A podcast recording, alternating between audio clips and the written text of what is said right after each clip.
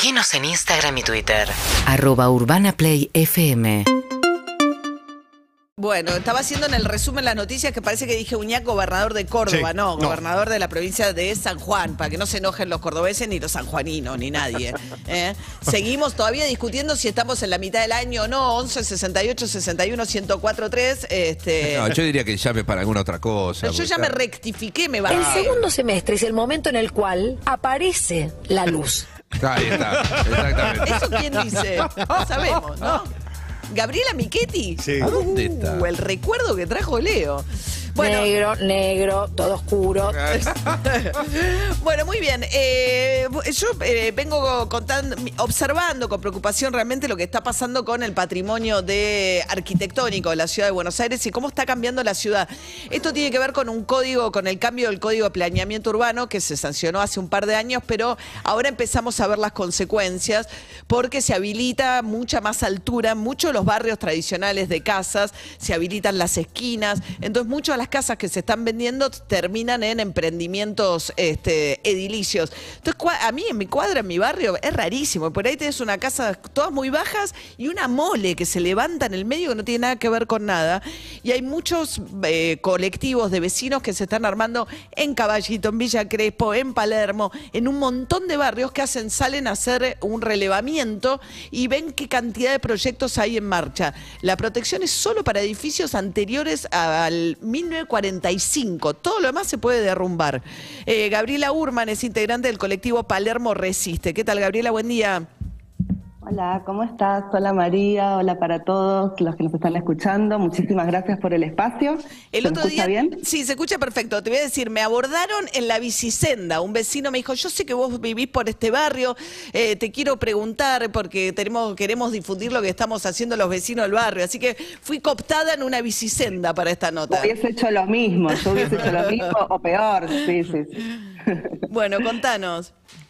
Bueno, el colectivo es un joven colectivo, tiene pocos meses, pero surge de esta preocupación, ¿no? De parte de los vecinos, eh, de este como eh, crecimiento tan exponencial que estamos viendo, ¿no es cierto? Eh, nosotros eh, en el grupo lo que tenemos es un polígono sobre el que trabajamos, o sea que todo lo que datos que yo te digo son entre Godoy Cruz, Mario Bravo, Córdoba y Guatemala. Es un polígono relativamente chico y en este momento relevamos 180 emprendimientos nuevos, 80 casas demolidas, 150 casas que sabemos que están en venta. O sea, si todos estos proyectos se convierten en edificios, eh, el cambio que vamos a tener en muy poco tiempo en todo lo que tiene que ver con vivir en Palermo, ya sea desde su fisionomía, su arquitectura, como vos decís, todo lo que tiene que ver con la parte cultural, todo lo que tiene que ver con los servicios eh, que se van a ver desbordados si ya no lo están, ¿no es cierto? Por ejemplo, la falta de estacionamiento en este momento es crítica en el barrio, prácticamente no hay estacionamientos porque también se convierten en edificios.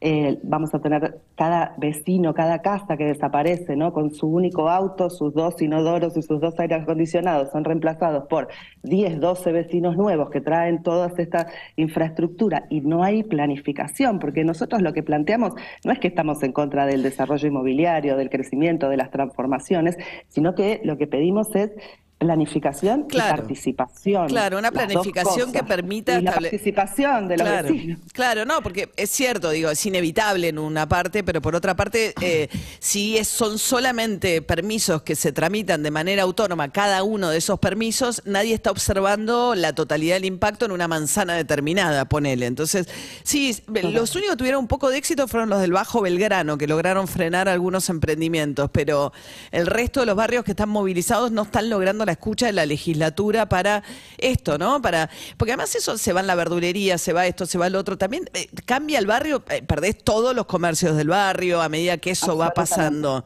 Sí. Nosotros el 25 de abril dejamos nuestro proyecto eh, generado, autogestionado, digamos, por los vecinos en la legislatura. Está esperando ser tratado. Nosotros estamos teniendo reuniones con legisladores, estamos buscando el apoyo y estamos esperando también una reunión postergada con el arquitecto García Resta, que es una mesa de diálogo que se hable con los vecinos. Siguiendo los pasos de estos barrios que vos decís que tuvieron proyectos exitosos, nosotros, digamos, acercamos una propuesta similar, un relevamiento casero, ¿no? Donde salíamos ahí con este, las manzanitas a hacer dibujos, pero es muy impactante cuando uno lo ve sobre el mapa, la cantidad. eh, es como que, no sé, yo pensaba hoy, hay 500 eh, comercios gastronómicos con más de 300 decks, solamente en el polígono que yo te nombré. Es como que yo te abra 500 estaciones de servicio en un barrio y te digo, pero están todas en regla, ¿eh? todas cumplen con... Claro. Pero está bien, pero me abriste 500. O sea, yo aprendí una palabra nueva con esto porque yo no me dedico a nada que tenga que ver con esto, pero bueno, la saturación de usos, ¿no? Eh, esto, la mixtura. esto es un barrio residencial, no es un polo gastronómico. Entonces, tiene que haber de todo y esta cuestión es un poco que te expulsa, ¿no? O sea, eh, ¿Vos a esta qué te cosa dedicás? especulativa. Soy pediatra y el doctor Pablo Moreno es el que estaban diciendo recién Ah. que habló el otro día. Ah, el- Así que tengo dos problemas, María. Ah, ah, sí, ta- tenés problemas por todos lados. Vivís en el barrio equivocado con la profesión equivocada. ¿Cómo se te ocurre estudiar pediatría? Hay un lugarcito para mí en la mesa. Este, Bueno, Gabriela, entonces se suma a Palermo, digamos. eh, me, me- me parece. Me parece triste lo que está pasando, pero a la vez es re loco pasar por los distintos barrios. Yo no sé si ustedes observaron los Sí, sí, cartelitos sí. de los vecinos unidos y demás, que vecinos que como Gabriela, nada, son pediatras, le dedican algo de su tiempo a juntarse con otros vecinos, a hacer relevamientos caseros, a ir a la legislatura. Hay como toda una gran cantidad de vecinos movilizados en distintos barrios.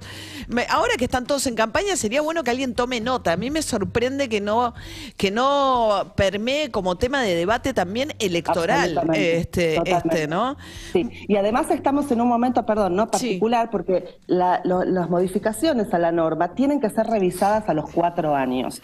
Si la modificación al código se hizo en 2018, pongamos que se puso en vigencia en 2019, ya toca o debería haber hecho ya el gobierno de la ciudad una revisión sobre esta modificación a la norma. Nosotros, una de las cosas que exigimos también tiene que ver con esta revisión y, esta mirada más integral que vos decís de lo que está pasando, pero no solo en, en las manzanas, en los barrios, sino en la ciudad. O sea, esta preocupación, nosotros nos acercamos a la comuna, nos acercamos también, tenemos reuniones interbarriales, no es una movida, digamos, de Palermo porque queremos que Palermo siga siendo como es, sino realmente una preocupación genuina de, de cómo habitamos el espacio que, que tenemos, ¿no? Los espacios verdes, o sea, si cada vez somos más personas para los mismos espacios verdes y se pueden construir los pulmones de manzana, claramente la proporción ahí Claro. no va a andar. Entonces, eh, es una cosa realmente que da la sensación de esto, ¿no? Que, que en pos de esta cosa del desarrollo inmobiliario, de emprender, una voracidad, ¿no? Una voracidad eh, sobre la cual uno se siente un poco indefenso, pero bueno, al unirnos han surgido proyectos interesantes, Qué bueno, trabajamos en bueno.